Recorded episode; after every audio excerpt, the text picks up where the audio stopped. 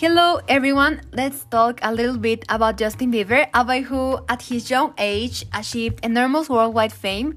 And nowadays there are more and more fans of a different ages who enjoy his music and mainly his beautiful voice.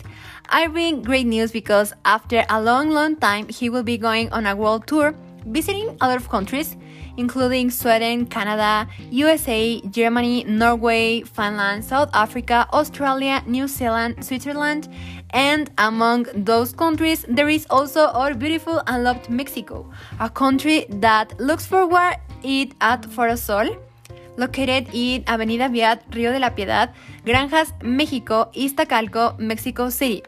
The cost of his tickets range from 800 to 27,000 Mexican pesos, but fans are definitely already looking for the pre-sale tickets to buy the best seats in the enormous stadium.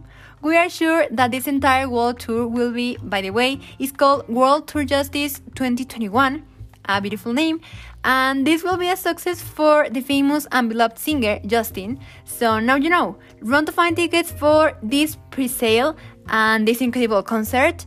They will be available on platforms such as eTicket, Ticketmaster, Bulletin, and in shopjustinbiebermusic.com.